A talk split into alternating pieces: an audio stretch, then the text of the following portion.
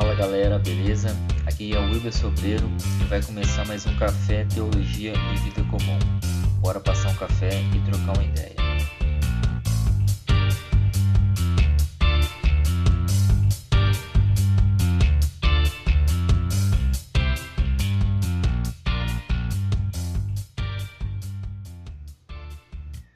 Prazeres. Por que temos tanta dificuldade em lidar com essa palavra, com esse sentimento? Geralmente caminhamos para dois extremos: a castração dos ditos prazeres ou a vivência em torno deles. O caminho do meio é o mais difícil e desafiador, que é encontrar uma forma de balancear tudo o que experimentamos de forma que não nos deteriore de alguma forma. A própria biologia do corpo humano nos mostra a importância desse equilíbrio. Já viu aquela velha expressão tudo em excesso faz mal? Pois é, somos biologicamente programados para ter, para ter sensações com aquilo que nos conectamos e experimentamos. Mas essas sensações podem ser ruins se a forma como nós temos contato com esse prazer for demasiadamente em excesso. Cristo era radical no equilíbrio. Paulo afirma em Colossenses: O Filho é a imagem do Deus invisível e é supremo sobre toda a criação. Cristo é a representação perfeita é o humano perfeito. E como seguidores dele, e também como portadores da imagem e semelhança de Deus, é importante que busquemos uma forma correta de se relacionar com tudo aquilo que entramos em contato.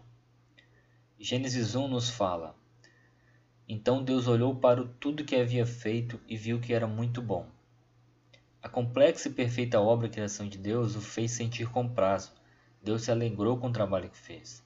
Havia uma conexão perfeita, uma sinergia perfeita. Tudo que o homem tocava, todas as formas de relação do homem com o todo criado, eram prazerosas. O prazer era um estado de vivência do homem. Ainda assim, era algo subjugado aos pés de Deus, era direcionado para Deus. O simples fato de o homem exercer uma tarefa comum, de acordo com a ordem criada, da forma como foram programados e instruídos a fazer, era digno de louvor a Deus. A criação funcionando de forma perfeita era um louvor a Deus. A natureza sendo exatamente e singularmente ela mesma era um louvor a Deus. O homem exercendo seu papel na criação era um perfeito louvor e adoração a Deus, e assim sucessivamente com o restante da criação.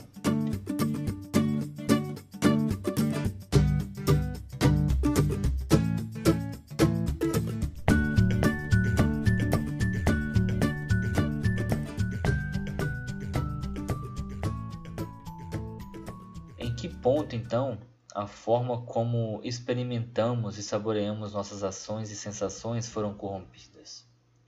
Por que deixamos de nos deleitar com as coisas mais comuns e ordinárias da nossa vida? E por que também não lidamos direito com prazeres mais profundos? Como diz a autora Tish Warren, depois de Deus terminar cada ato criativo em Gênesis 1, ele declara que sua criação é boa e nos dá liberdade para gozar de sua bondade. Não é por acaso que o salmista nos convida a provarmos e vermos que o Senhor é bom. Não só pensar ou confessar que o Senhor é bom, mas provar. Fecha aspas. Vemos então que é totalmente intencional a forma como Deus nos orienta a se deleitar de sua criação, porque ela foi uma obra boa de suas mãos. Sendo assim, nesse contato, através do nosso sentido e experiências com isso, nos conectamos com Deus. Salmos 34, versículo 8 diz, abre aspas, Porém, provem e vejam que o Senhor é bom, como é feliz o que nele se refugia. Fecha aspas. Citando mais uma vez Tish Warren, abre aspas, o prazer é a nossa profunda resposta humana ao encontro com a beleza e a bondade. Nesses momentos de prazer, de alegria, deleite, deslumbramento e festa, respondemos impulsivamente a Deus com nossos próprios corpos. Sim, é verdade, a tua criação é muito boa. Fecha aspas. Então, o prazer é um presente de Deus para nós. É algo totalmente dado intencionalmente para nós, com o intuito de que o adoremos em todos os possíveis contatos com o todo criado. E com a queda, passamos muitas vezes a colocar esses prazeres como um fim último, ou também como um meio de se chegar a um clímax, tentando assim uma forma de transcendência, O problema é que o prazer levado como fim em si mesmo é incompleto. O prazer é um eco de um som estrondoso da glória e perfeição que vem de Deus. Como podemos tratar essa forma com que lidamos com o prazer? A forma como enxergamos o mundo é a forma como lidamos com ele. A nossa cosmovisão influencia totalmente nosso contato com o mundo e com as sensações. Como a cosmovisão cristã, então, pode nos auxiliar a tratar essa nossa forma de enxergar e, consequentemente, de entrar em contato com tudo isso. Francis Schaeffer, em seu livro A Morte da Razão, fala como a cosmovisão cristã, a teologia, influenciou a forma de contato com o mundo. Ele fala que existia um dualismo. O mundo era dividido em graça, que era o nível superior, onde estavam Deus, o Criador, o céu e as coisas celestes, o invisível e sua influência na terra, a alma humana, a unidade.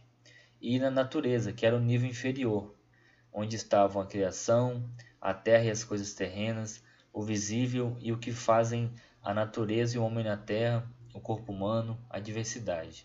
Ou seja, o próprio corpo, a natureza, eram vistos como algo inferior da criação, e consequentemente eles pensavam que não viriam coisas boas deles.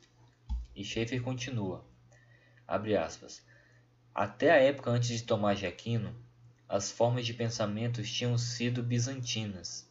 As realidades celestiais capitalizavam toda a importância e se revestiam de tal santidade que não eram retratadas de maneira realista. É o que se observa com relação a Maria e a Jesus Cristo. Ambos nunca são retratados de forma realista nessa fase. Retratam-se apenas símbolos.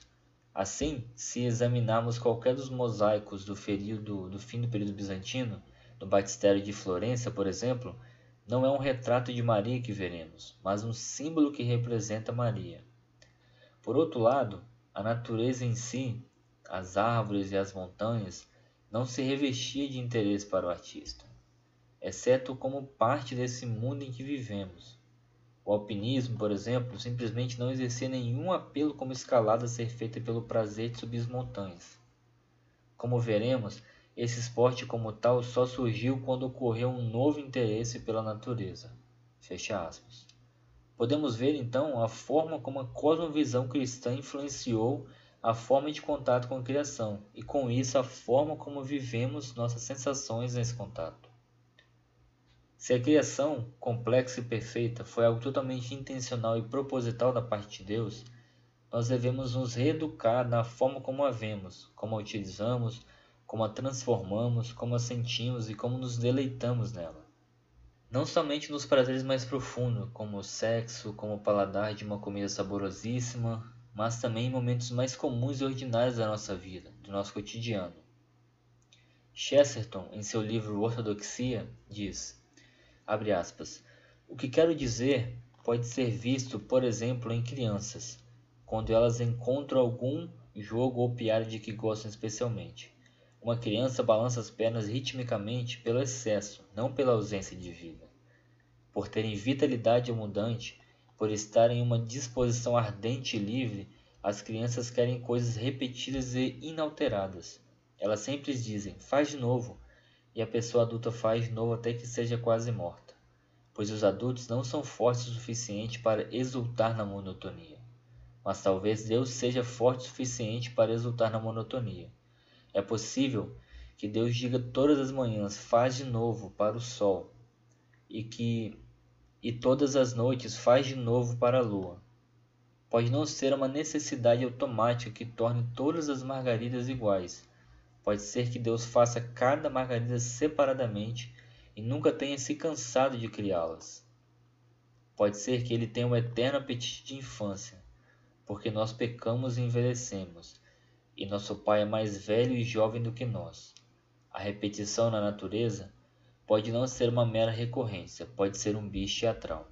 Fecha aspas.